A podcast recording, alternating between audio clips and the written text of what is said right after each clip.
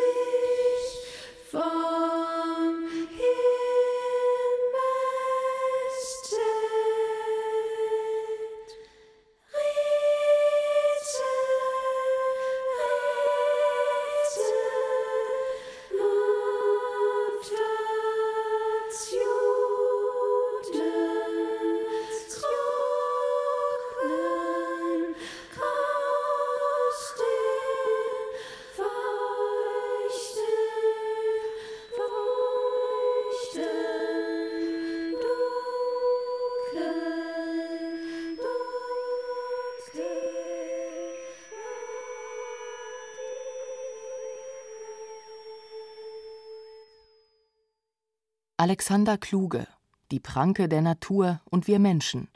Das Erdbeben in Japan, das die Welt bewegte, und das Zeichen von Tschernobyl. Teil 2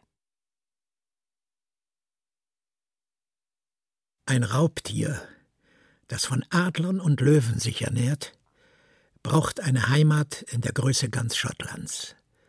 So wie Macbeth und der Zug der Schattenkönige, die er ermordete, eine Unterwelt braucht, die von Schottland bis Gibraltar reicht. Dieser Raumbedarf setzt der Raubtiergröße in der Evolution Grenzen.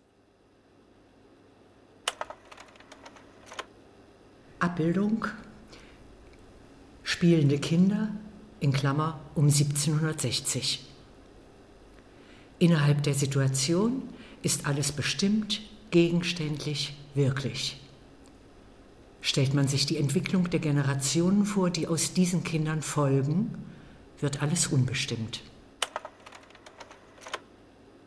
Abbildung Wilhelm I. von Künstlerhand als Schneemann gestaltet. Abbildung Heranwachsende Intelligenz bei der Bücherverbrennung.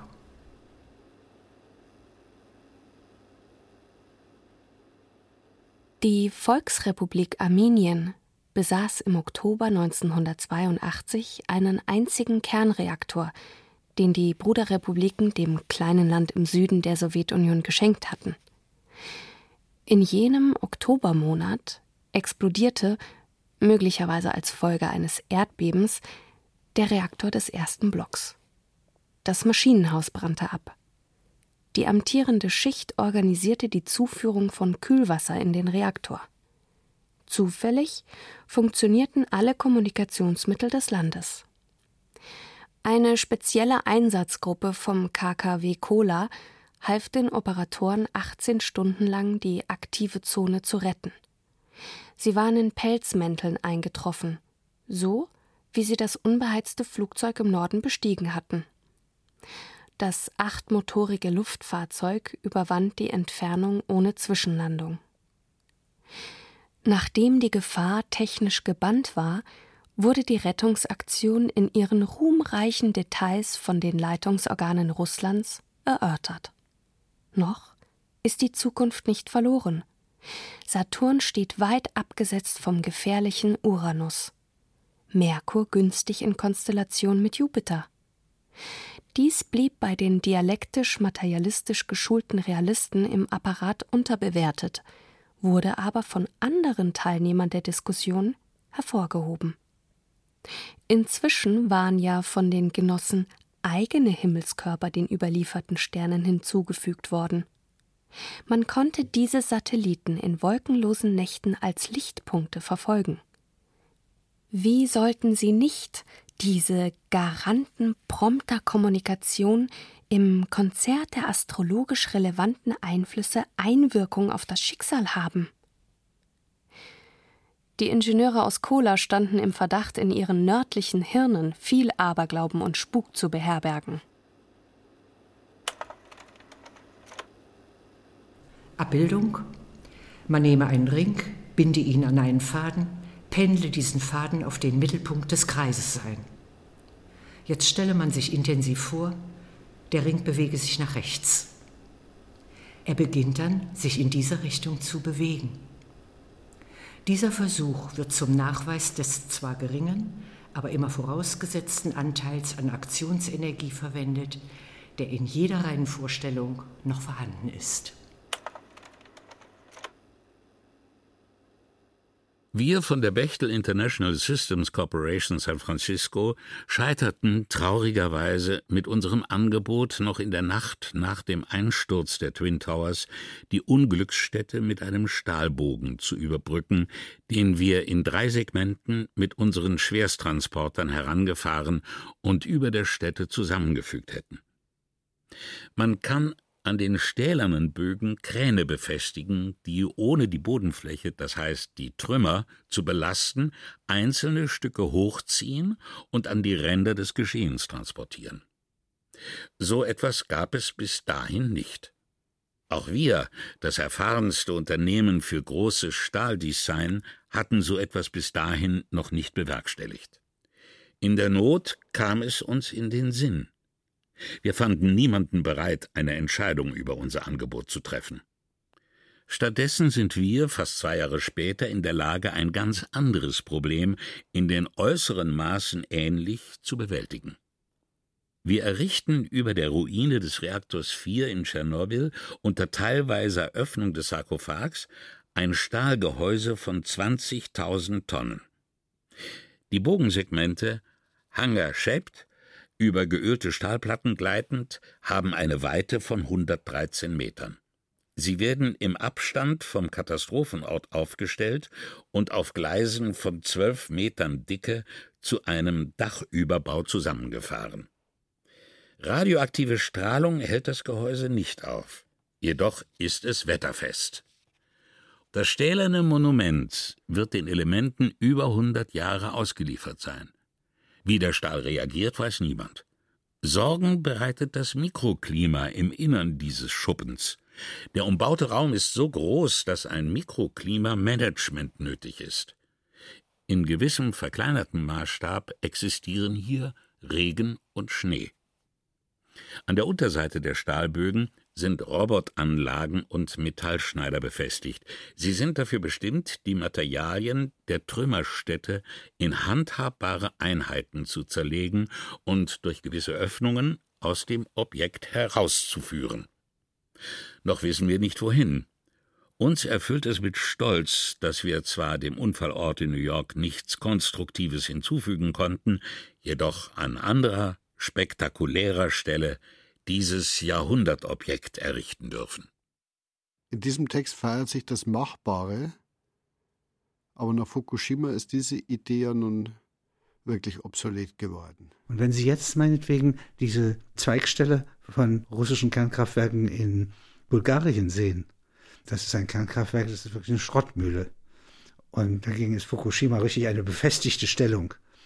Und wenn hier etwas passiert, bei Konstantinopel, an der Anatolischen Platte, wo seit tausend Jahren etwas näher kommt und wo man sagt, also Geologen sagen das, mit einer Wahrscheinlichkeit von 60 Prozent wird in den nächsten zehn Jahren dort ein Tsunami und ein Erdbeben passieren. Und das wird dieses Kernkraftwerk mit umfassen. Und da sind wir jetzt als europäische Warnzentrale, als eine Brüsseler Regierung und so weiter eigentlich total untätig. Und das ist völlig inadäquat. Wir rüsten in unserem eigenen Land ab, quasi in einer Provinz. Und dieses vollkommen überregionale Ereignis, das da auf uns zukommt, verdient keine Aufmerksamkeit. Unser Verhältnis zur Natur ist insgesamt aus dem Gleichgewicht. Und es ist lebensnotwendig, dass wir unsere von der Natur gegebene Fähigkeit, Gleichgewichte herzustellen Proportionen zu sehen, Augenmaß zu haben, Leidenschaft und Augenmaß hier anzuwenden dass wir dieses Ererbte gut auch anwenden.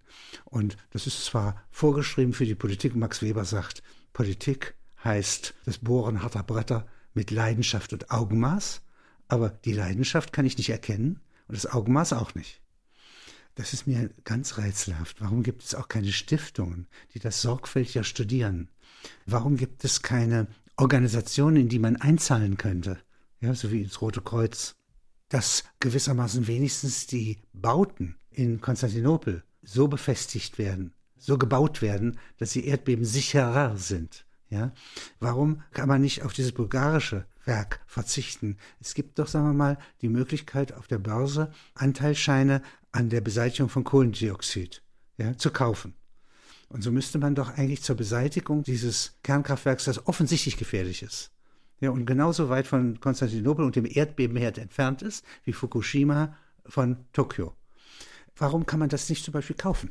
Und man bezahlt den Preis für die Sicherheit. Man kauft sozusagen dem Unglück das Restrisiko ab.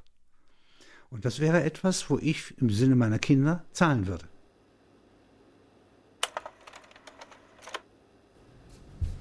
Abbildung. Als Gott den Menschen erschuf, da gab er ihm Gewalt über Fische, Vögel und über alle wilden Tiere. Dafür haben wir Zeugnis von Gott, dass niemand an diesen Dingen sein Leben und seine Gesundheit verwirken kann. Landrecht des Sachsenspiegels, Römisch 2, 61, Paragraph 1. Schon seit dem Morgen zog eine junge Mutter ihren Sohn, der auf einem Schlitten lag, im Kreis um das Schlosshotel herum. Ihr lag daran, wie sie sagte, dass das Kind an der frischen Luft wäre. Das Söhnchen befand sich längs auf dem Schlitten, den Kopf zwischen den Vorderkufen, gefährlich nah am Boden, der unter dem Schlitten vorüberzog.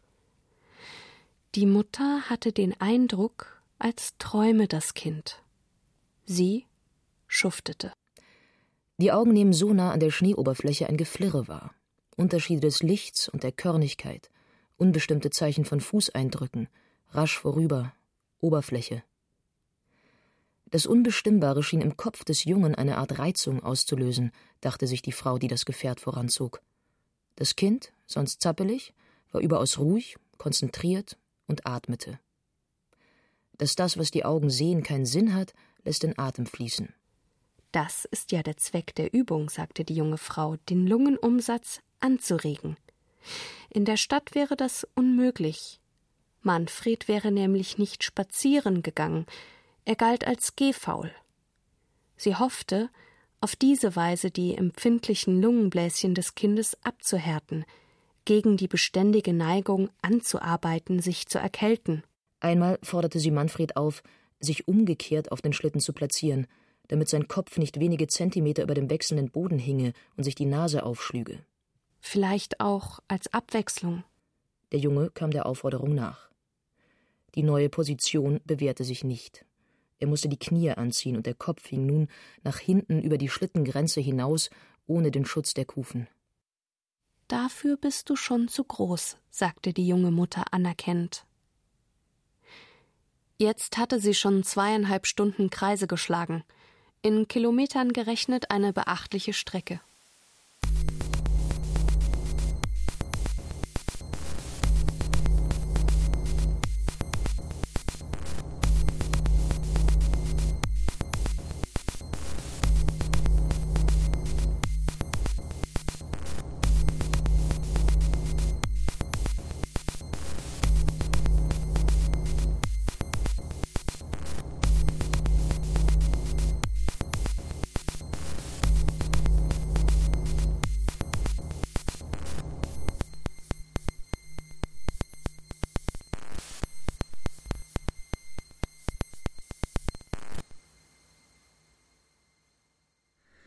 Zwölf hochrangige Unzuständige hatten sich in der 37 Millionen Stadt Tokio zu einer Besprechung getroffen. Dazu gehörte der Verteidigungsminister. Vom Finger Gottes oder dem geheimnisvollen Willen mächtiger Ahnen hing es ab, ob der Wind nach Süden drehte. Vom Finger Gottes. Dann würde die radioaktive Wolke die Hauptstadt erreichen. Die Hauptstadt. 37 Millionen Menschen, und das ist nur ein statistischer Schätzwert, der die tatsächlich anwesende Menschenmasse nicht wiedergibt, können nicht an einem anderen Ort in Japan untergebracht werden, sagte der Chef der Wasserwerke. Der Wasserwerke. Sollte man eine Evakuierung durch Aufteilung auf viele Präfekturen versuchen? Unterbringung in Turnhallen oder in rasch errichteten Zeltstätten? So viele Turnhallen und Zelte gab es im gesamten Inselreich nicht. Im gesamten Inselreich. Sind denn dazu überhaupt Rechnungen angestellt worden? fragte der fantasiebegabte Direktor aus dem Finanzministerium, das zentral für die Körperschaftssteuer in ganz Japan weisungsberechtigt war. Für die Körperschaftssteuer. Das Problem der Masse liegt darin, dass man mit Menschenzahlen in solcher Dimension nur umgehen kann mit Hilfe von Gefäßen, in denen sie sich organisieren. Bezirke, Stadtviertel, Reviere, Busladungen. Ohne Ort, Bewegungsimpuls, den der Eigenwille der Einzelnen unbeirrbar festlegt, und Zeitpunkt ist die Masse abstrakt. Unregierbar? Oder gar nicht existent? Nein, sie ist höchst substanziell, aber dennoch unwirklich. Was verstehen Sie unter unwirklich? Ohne Platz in dieser Welt. Wie monströse Würmer würden die Kolonnen an Fahrzeugen und Flüchtenden auf den Ausfallstraßen jeden Ausweg versperren, meinte der Verteidigungsminister. Auf den Ausfallstraßen. Die 260 Kilometer U-Bahn-Tunnel und deren Hochtrassen kommen als Fluchtwege ebenso wenig in Betracht, weil sie sich sogleich verstopfen, ergänzte der Finanzexperte. Man muss eine solche Massenflucht um jeden Preis vermeiden. Und das durch Verbote oder Nachrichtensperre zu erreichen, ist ein aussichtsloses Unternehmen. Man braucht einen alternativen Fluchtweg, um einen Fluchtweg zu versperren. Das wusste der Amtsleiter für Versicherungshandbücher noch aus Kriegsberichten des Zweiten Weltkriegs. Abbildung Der Flug von der Erde zum Mond. Versuch einer zeichnerischen Darstellung von Schwereverhältnissen. Abbildung Der abarische Punkt zwischen Erde und Mond in Klammer Pfeil. Abbildung Schräg links oben die Erde. Die Handlung des Romans spielt auf dem Mond. Schon vor 25 Jahren hatte das Bundesamt für Strahlenschutz Roboter nach Tschernobyl geliefert. Sie sollten bei der Bahnung von Zugängen zum havarierten Kernreaktor helfen. Sie erwiesen sich für das wüste Gelände der Havarie als unpraktisch. Diese sensiblen Westler erschraken vor jedem Trümmerstück, das ungeplant auf ihrem Wege lag. Inzwischen sind die Roboter wesentlich verkleinert und fortentwickelt worden. Sie werden jetzt in Rotten eingesetzt. Die Bundesbehörde, die sie nun nach Japan zur Hilfe sandte, hatte dagegen nur ihren Sitz, nicht ihre Handbücher und Gewohnheiten geändert. Das Hilfspaket für Fukushima wurde so zusammengestellt wie einst. Wieder sandte man, weil es in den Computern so vorgesehen war, die Geräte ohne ihre Wärter. So standen die Roboter in der Nähe eines Flughafens bei Sendai lange Zeit unausgepackt herum. Erst am Samstag, jetzt aber mit einer schnellen Maschine der Bundeswehr, Zwischentanken in Usbekistan, gelangte ein deutscher Fachmann nach Sendai.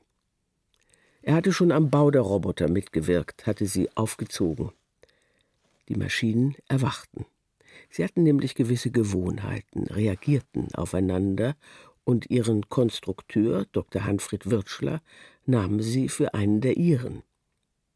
Als lernende, sich untereinander vergesellschaftenden Gruppe war ihnen kein Wegebau durch Trümmer und Zerstörung zu schwierig.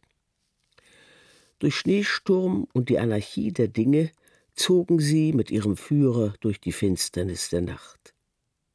Es war die Nacht von Samstag auf Sonntag, in der es um Stunden, ja um Minuten ging, wollte man den Automatismus wasserlos daliegender Brennstäbe noch rechtzeitig unterbrechen.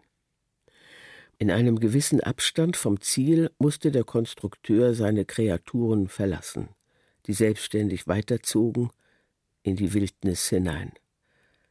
Man muss sich vorstellen, sagte Dr. Wirtschler, dass sie ein spirituelles Laboratorium um sich herum empfinden. Sie bilden eine Welt für sich, deshalb sind sie einander so wertvoll. Er sah sie in der Ferne, im Licht der Richtscheinwerfer der Feuerwehr, wie sie Betonteile beiseite rückten. Er selbst bleibe packt aber auch in dieser abenteuerlichen Rüstung immer noch zu verletzbar für eine solche Straße. Unklar war ihm, ob die Söhne, wenn sie zum Abklingbecken des Reaktors 4 vorgedrungen sein würden, durch einen Funkbefehl noch aufzuhalten sein würden. Mit dem Zwitschern, mit dem sie sich untereinander verständigten, hatten sie sich aus der Menschenwelt entfernt, waren selig vor Geselligkeit, in einer Programmwelt verschwunden, heißhungrig nach Information, offenbar genusssüchtig.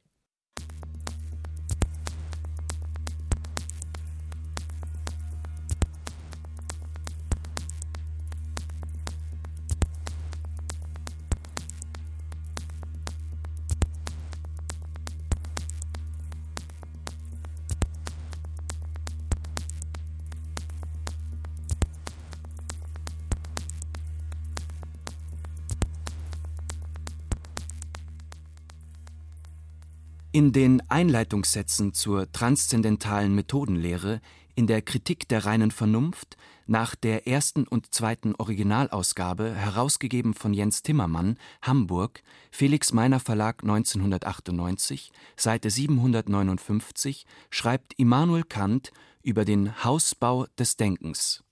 Wenn ich den Inbegriff aller Erkenntnis der reinen und spekulativen Vernunft wie ein Gebäude ansehe, dazu wir wenigstens die Idee in uns haben, fand es sich, dass, ob wir zwar einen Turm im Sinne hatten, der bis an den Himmel reichen sollte, der Vorrat der Materialien doch nur zu einem Wohnhause zureichte, welches zu unseren Geschäften auf der Ebene der Erfahrung gerade geräumig und hoch genug war.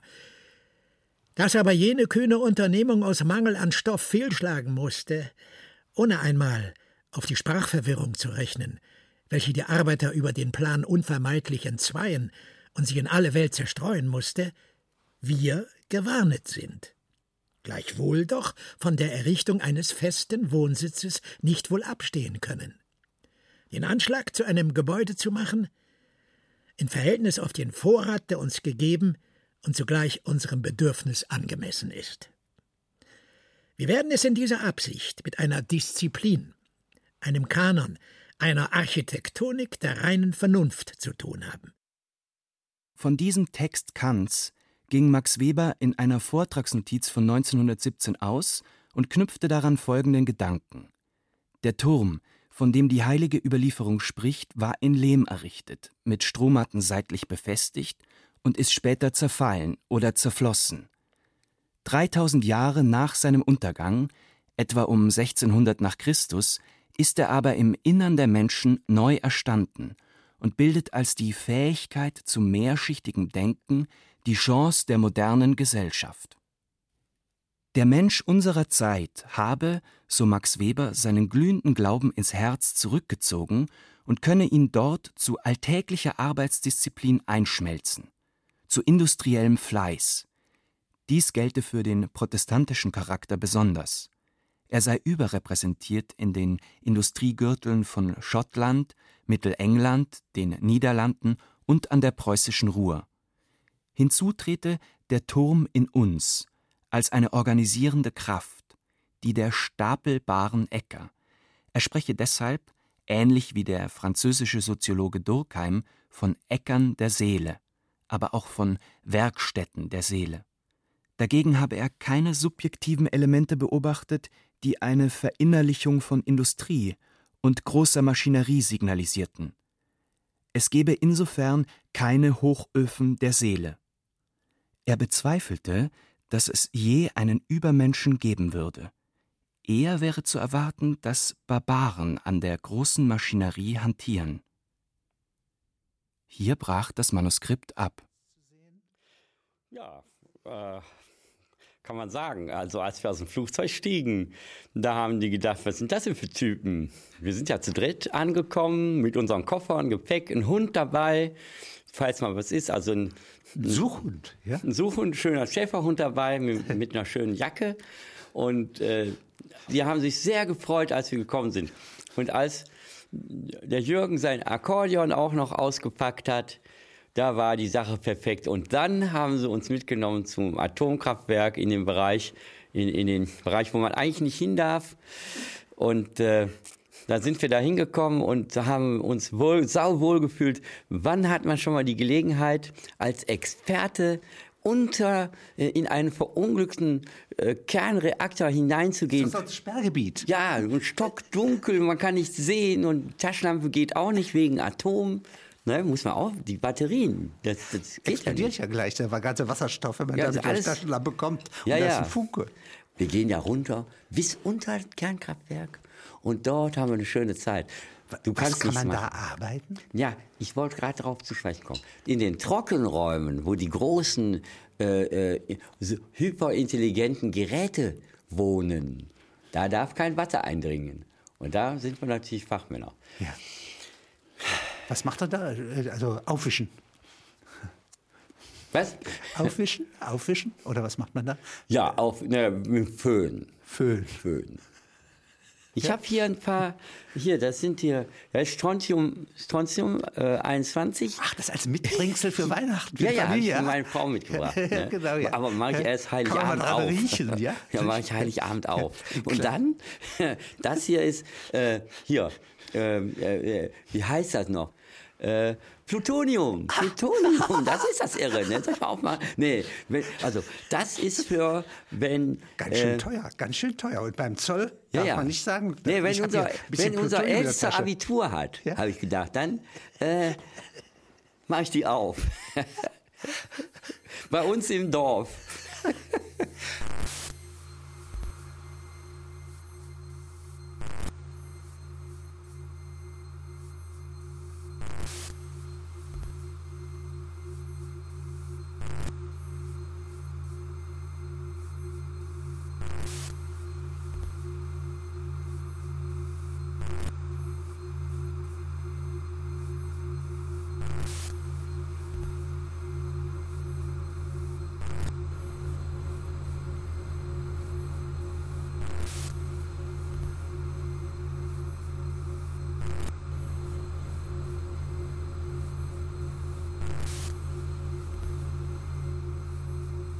Der Philosoph, andere sagten von ihm, dieser spottende Vorsokratiker, Voltaire, saß in seinem moderat gewärmten Arbeitszimmer. Spendenreicher Adliger hielten den Mann in Paris. Die Zivilisation braucht unterhaltende, durch Kritik verblüffende Geister, Philosophen, die von den Menschen geliebt werden, auch wenn es zweifelhaft bleibt, ob sie selbst die Menschen lieben. Voltaire fühlte seinen Körper altern. Der Alterungsprozess ist ein Sprössling der grausamen, gleichgültigen, ja intoleranten Natur. Der Tod, das ist die Infamie. Insofern sah sich Voltaire als Feind der Natur. Jetzt hatte diese Natur durch Erdbeben und eine gewaltige Flutwelle Lissabon, die reiche Stadt, in eine Wüste verwandelt. Hier zeigte die Natur ihre Pranke. Sie ist ein Monstrum, eine Feindin des Menschengeschlechts. Er protestierte öffentlich gegen das Verbrechen der Natur. Wenn ich an Gott glauben könnte, wäre dies der Nachweis seiner Verbrechen. Dies schien Voltaire in der ersten Eile, die Welt wartete auf sein Wort, das Erfordernis, Ersetzung der unersättlichen Tyrannei der Natur durch ein Geisterreich der Zivilisation, durch Konstruktion, Revolution, Aufstand gegen die Natur, wie ihn Architekten und Bauwerker bewirken können, die zum Beispiel Dämme bauen, und eine herrliche Stadt wie Lissabon, so Voltaire, ohne weiteres um 400 Meter höher legen können. Feste Streben und Stützen verlegen einen solchen städtischen Garten in die Höhe. Unerreichbar für ein Meeresunglück. Nun würde gerade ein solcher Bau in die Höhe nicht nur die Gefahr in sich bergen, dass die Menschen sich aufgrund eines derartig vereinheitlichten, ehrgeizigen Projekts wie in Babylon, untereinander entzweien, sondern der Hochbau als Schutz gegen die Flut böte dem Erdbeben einen neuen Angriffspunkt. Festungsbau in einer die Menschheit schützenden Gestalt benötigte die Sicherung mehrerer Fronten. Alles das war Wasser auf seine Mühlen. Was im zerstörten Lissabon geschehen war, spricht gegen jede Güte Gottes. Voltaire, in seinem Pariser Domizil nicht direkt betroffen, fühlte sich dennoch aufgereizt. Eine Großstadt mit Hafen, tausend Jahre alt, darf nicht vom Meer und einer Erderschütterung so gnadenlos demoliert werden, solange es eine selbstbewusste Menschheit gibt. Dies ist kein Krieg gegen abstraktes Unglück. Dies ist ein anderer Krieg als der zwischen Nationen. Es war ein Krieg gegen die Willkür des blauen Planeten, gegen die Gleichgültigkeit des Kosmos, der doch eine Menschheit nur verdient, wenn er eine menschliche Verfassung akzeptiert. Unter den Tyrannen ist der äußerste Tyrann die Natur selbst, die außer uns, die in uns. Letztlich billigte Voltaire die Schrumpelhaut in seiner Armbeuge keineswegs. Voltaire war in dieser Stimmung willens, der blanken Natur den Krieg zu erklären. Betrogene Philosophen, die ihr alles steht zum Besten schreit. Lauft herbei. Schaut euch diese grausigen Ruinen an. All die Trümmer, Bruchstücke, die unseligen Aschenreste, all die Frauen, die Kinder, alles aufeinander gehäuft. Die zerstreuten Glieder unter zerbrochenem Marmor, hunderttausend Unglückliche, die die Erde verschlingt, die blutend zerrissen und noch atmend unter ihren Dächern begraben, rettungslos im Grauen der Qualen ihre jammervollen Tage vollenden. Wollt ihr auf die kraftlosen Schreie ihrer sterbenden Stimmen angesichts der Schrecken ihrer rauchenden Aschen noch sagen, es ist die Wirkung ewiger Gesetze, die ein freier und wohlwollender Gott erwählen muss? Sagt ihr noch, wenn ihr diese aufgehäuften Opfer seht, Gott hat sich gerecht? Ihr Tod ist der Preis ihrer Untaten? Welche Untat? Welchen Fehler haben die Kinder begangen, die am mütterlichen Busen zerquetscht verbluten? War Lissabon, das es jetzt nicht mehr gibt, lasterhafter als London, als Paris, die in ihren Lüsten schwimmen? Lissabon ist in der Erde versunken und in Paris wird getanzt. Alles steht zum Besten, sagt ihr. Und alles ist notwendig. Wie? Ohne diesen Höllenschlund? Ohne Lissabon zu verschlingen, wäre es um das ganze Universum schlechter bestellt? Dass eines Tages alles zum Besten stehen wird, das ist unsere Hoffnung. Dass alles schon zum Besten steht, das ist die Illusion. Jetzt haben wir 1755, Lissabon wird vernichtet. Und so wie wir heute auf den ARD-Brennpunkt zur Katastrophe warten, warteten die Menschen damals auf eine Äußerung ihrer größten Denker. Und es entsteht fast ein Wettrennen. Voltaire meldet sich in der Talkshow als erster zu Wort. Immanuel Kant. Der junge Kant hebt auch den Finger, den noch keiner kannte, und sagt seltsame Dinge. Und es passt zum Zeitalter der Aufklärung zu sagen, wir sind der dritte Stand. Ja, die Könige müssen uns gehorchen.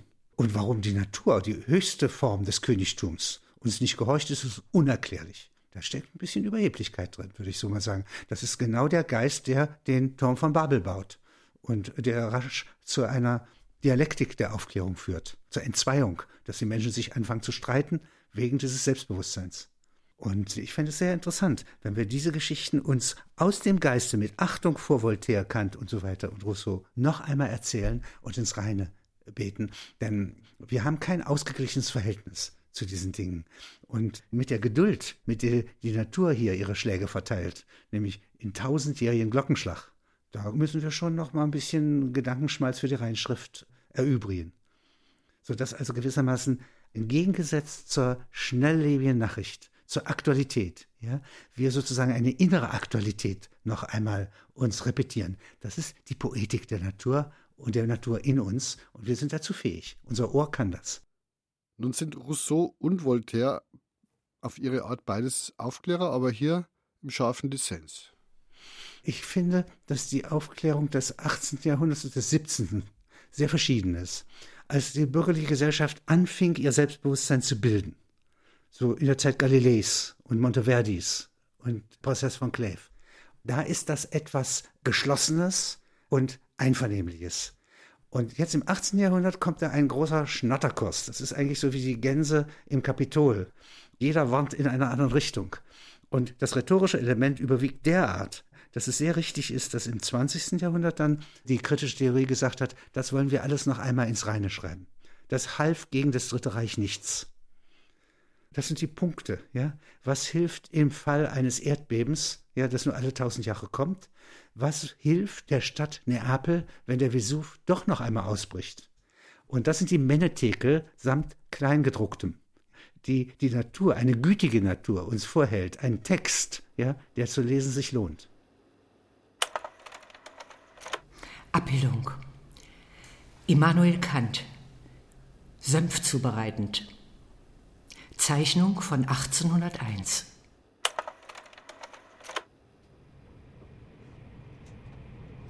Die Frage ist ja, warum entgingen die Frösche der großen Extinktion. Sie sprechen von der Katastrophe, die 50 Prozent aller Lebewesen auf unserem Planeten vernichtet hat? Der großen Extinktion? Damit beschäftigen wir uns. Allerdings haben wir das Überleben mancher Arten, zum Beispiel das der Frösche, noch nicht ganz verstanden. Bei einem solchen Schlag dürften sich eigentlich nur Neubildungen in frei gewordenen Nischen entwickeln. Die Frösche aber blieben. Eindeutig als hätten Prinzessinnen sie geküsst. Während alle Nachbarn umkamen, blieben sie verschont. Da sie in ihren Tümpeln besonders geschützt waren? Sie meinen geschützter als Kreaturen der Tiefsee oder der Wüste, die alle umkamen. Das glaube ich nicht. Irgendetwas hat sie gerettet. Hm, vielleicht ihre Hässlichkeit. Die Gnade Gottes. Die Natur ist einseitig. Unbarmherzig einseitig. Vielleicht haben die Frösche königliches Blut. Das wäre genauso einseitig. Würde das Überleben der Art allerdings erklären. Von Gottes Gnaden. Ich kann es Ihnen als Naturwissenschaftlerin nicht anders erklären als durch ein Wunder. Die Frösche überlebten die große Auslöschung, während der sie hundert Jahre lang der Verdunkelung der Sonne durch Staub und Wolkenmassen ausgesetzt waren. Nach den Gesetzen der Wahrscheinlichkeit hätten sie umkommen müssen. Und dass es an der Froschgestalt liegt? Sie meinen, niemand wünscht sich einen Frosch zum Geliebten? Auch die große Extinktion wollte nichts mit ihnen zu tun haben? Das wird ihre Chance gewesen sein. Die Frösche wurden von der Extinktion vergessen. Bei der Erdbestattung von atomarem Müll in einer der Wüsten Australiens, in deren Tiefe sich ein Uraltgebirge befindet, noch aus der Zeit, als sich der Planet formte, stießen Forscher, die den Fortschritt der Atommüllbeseitigung wie gute Buchhalter begleiteten, auf eine merkwürdige Erscheinung. Der Schatz an atomarem Abfall hatte offenbar im Gestein des prähistorischen Gebirges eingeschlossene, als ausgestorben geltende Archäobakterien zum Leben erweckt.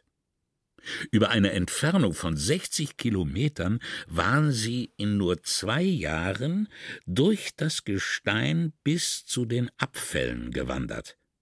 Sie hatten die Betonhülle des Depots und die darunter verwahrten Schutzgefäße aus Stahl und Kupfer durchstoßen oder durchfressen.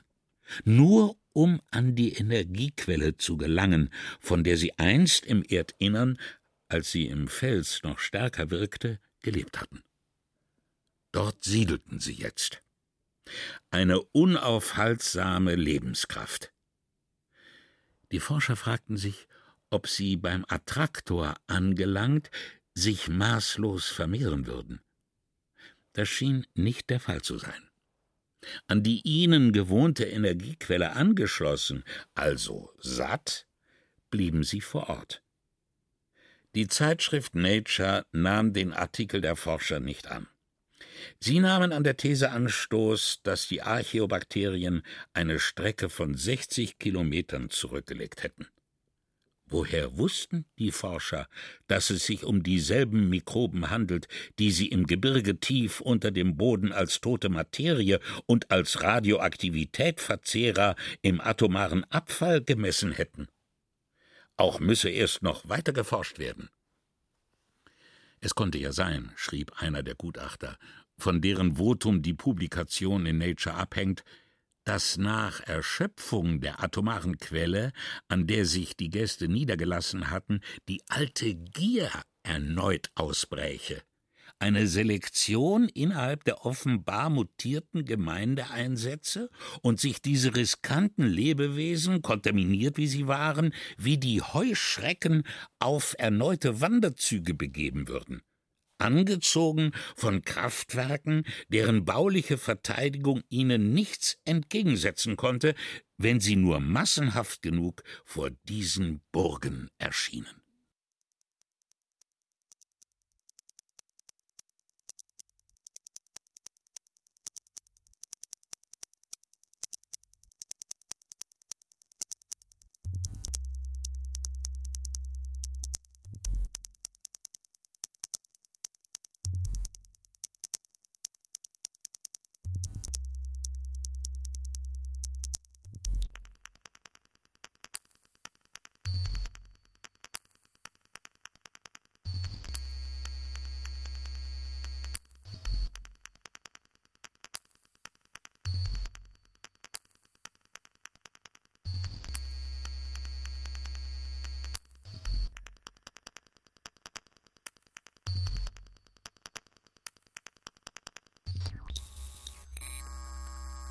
In der Straße der Stiftungen in Washington, von wo aus die großen Lobbys ihren Ausgang nehmen, existierte eine relativ kleine Organisation, die von 16 Jungingenieuren betrieben wurde und über Internet eine Anhängerschaft von 70.000 Teilnehmern hatte.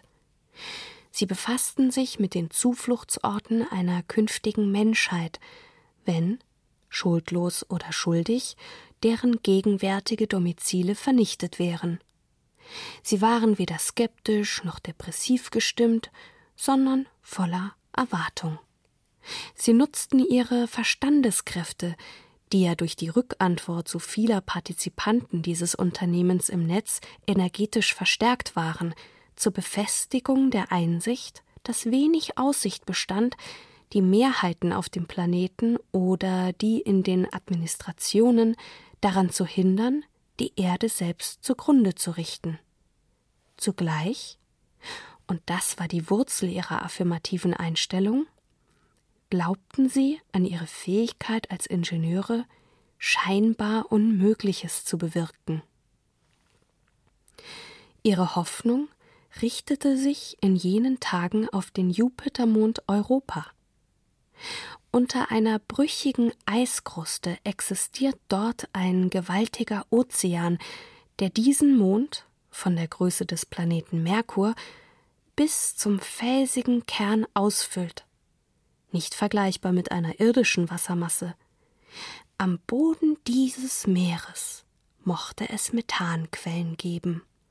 Fremdartige Kleinlebewesen konnten sich dort entwickelt haben. Jedenfalls war dieses Wasser durch die massiven Gravitationskräfte des Jupiter täglich durchwalkt, von Wärme und Energien durchzogen.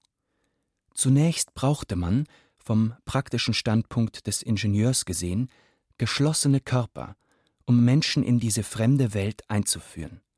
Man darf sich, meinte Diplom-Ingenieur George Hunzer, einer aus der Gruppe der 16, man darf sich ein solches Heim nicht wie ein U-Boot vorstellen, Vielmehr sehen wir das als eine Art großer Blase, eine Fortentwicklung der früheren Zeppeline. Und diese bilden Siedlungen oder Riffe, also Packungen und Versammlungen, die einen Gegenpol zu der amorphen und durch die Eiskruste des Mondes abgeschotteten Wassermasse bilden. Dem Bösen steht nicht das Gute, sondern das Nasse gegenüber. In ihm zerstreuen sich die Absichten und Pläne, die Voraussetzung des Bösen sind. Das könne, meinte Hunzer, als eine generelle Lebensregel gelten. Die Organisation der Menschen auf dem fernen Mond benötige eine gewisse Abgeschlossenheit für ihre Entwicklung. Die Gefäße oder Fahrzeuge zum Befahren des Europaozeans und die symbiotische Form einer Menschheit unter Wasser war in den Computern der 16 Ingenieure, immer mit Verbesserungsvorschlägen und Antworten der patriotischen Anhängerschaft, schon zwei Jahre voranentwickelt worden. Auf den verfügbaren Parallelrechnern entsprach das einer Rechenzeit von 1600 Jahren. Die Gefäße und die Boote mussten miteinander kommunikative Städte und Gärten bilden.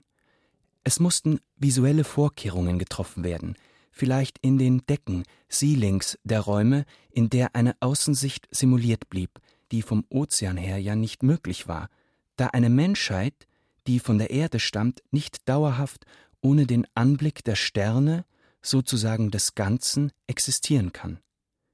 Die Ingenieure waren, während um sie herum die Aktualität dahinfloss, mit ihren Plänen so beschäftigt, dass sie genau angeben konnten, wie sich die Sprache einer Europamondbevölkerung im Fließwasser des dunklen Ozeans verändern würde. Gewaltige Illuminationen waren erforderlich, da sich die Lichtgestalt der Menschen, die ihnen von der spirituellen Evolution mitgegeben ist, an solchem Anblick nähert. Kommunikation mit dem Weißen Haus besaß die Forschergruppe nicht. Auch nicht mit den Publikationsorganen Nature und Science, welche Forschung erst zu einer Wirklichkeit machen. Das alles geschah an dem Dienstag, an dem in Fukushima das Ausmaß der Havarie durch keine Instanz ermittelt werden konnte. Abbildung Abendhimmel Einen Ausweg muss es geben. Eiszüchtung nach L. F. Richardson. Wetter Richardson. Die russische Regierung hat ihnen ein riesiges Gebiet in Nordostsibirien zur Verfügung gestellt für ihre Kristallzüchtungen aus Eis. Meine Firma hat dieses Gebiet in einer Auktion erworben. Sie waren der einzige Bieter? Das kann man wohl sagen. Es ist ein merkwürdiger Ausdruck, wenn Sie von Züchtung sprechen. Es sind Plantagen. Anbauflächen. Und was bauen Sie an? Würfelförmiges Eis. Eiswürfel für Getränke? Zum Export? Der Abtransport wäre unrentabel. Es geht nicht um Eiswürfel, sondern um Eis mit kubischer Struktur. Hochverdichtet, widerstandsfähiger als Beton, selbst über den Äquator hinweg nicht schmelzend. Eine besondere Rasse von Eis? Es ist nicht die Reinheit, sondern die Dichte, die wir züchten. Für welchen Zweck? Terraforming. Das kenne ich nur als Projekt zur Umformung des Planeten Mars zu einem Planeten mit erdähnlichen Lebensbedingungen. Ja, und noch interessanter ist es, wenn wir Terra selbst, unsere blaue Herberge, mit einem dauerhaft lebensfähigen Klima versorgen. Wie züchtet man hochverdichtetes Eis? Unter Hochdruck. Den haben wir nur im Erdinneren. Und da ist es für Eiszüchter zu heiß oder in Kompressionskammern, die wir in Nordostsibirien in Wellblechbaracken errichten. Was ist die Schwierigkeit? Die Mitarbeiter zu motivieren. Sie halten es in diesem nördlichen Gelände, das etwas eintönig erscheint, nicht aus. Eintönig? Bei Sturm? Extremen Kälteverhältnissen? Sind Herausforderungen dieser Art für die Menschen nicht spannend? Wir versuchen das so zu interpretieren. Aber es ist leichter, neue Eissorten zu züchten, als die Mitarbeiter an dieses entfernte Gelände zu gewöhnen. Sie sind nicht positiv eingestellt. Wir fliegen sie von Wochenende zu Wochenende aus und ein, aber sie könnten Mitarbeiter leichter in einer engen Weltraumkapsel halten, als in der eisbekrusteten Tundra. Alle in dicken Pelzen. Die Schlittenhunde in der Nähe. Geometrisch angeordnete Plantagen wohlgeordneten Eises, eine Gruppe ausgewählter Männer und Frauen, charakterlich und sportlich gehärtet, wissenschaftlich kundig. Ich stelle mir das romantisch vor. Etwas für Novalis oder Kleist. Ja, wir schicken viel Literatur mit. Es bedarf der Gewöhnung. Warum müssen Sie ein so eigenwilliges Projekt der Weltrettung im Nordosten Sibiriens ansetzen? Wenn sie doch in Kompressions- und Kältekammern ebenso gut in Chicago oder am Kongo arbeiten könnten. Oder in einer Kunstlandschaft in Japan. Sie haben recht. Das läge im Interesse unserer Mitarbeiter. Sie unterschätzen aber das Problem der Fläche, die wir zur korrekten Züchtung unserer Spezialeiskristalle benötigen. Diese Tausende von Quadratkilometern auf jedem Quadratmeter bilden sich nur einige Gramm hochverdichteten Eises, brauchen direkten Zugang zu den Weltmeeren. Mit Fußballfeldgroßen Luftschiffplattformen und auf riesigen Schlitten, sieben Quadratkilometer im Umriss, transportieren wir das gewonnene Eis im Sommer zum Eismeer, dessen schiffbare Ringe den Abtransport möglich macht. Wo wollen Sie solche Geländeverhältnisse in Japan oder auf den teuren Böden der USA finden? Und was ist, wenn das Erdklima gar nicht gerettet werden will durch verdicktes Eis? Dann braucht man unsere Ergebnisse für die Besiedlung der Jupitermond. Und daran glauben Sie? Woran soll man sonst glauben? Irgendeinen Ausweg muss es geben.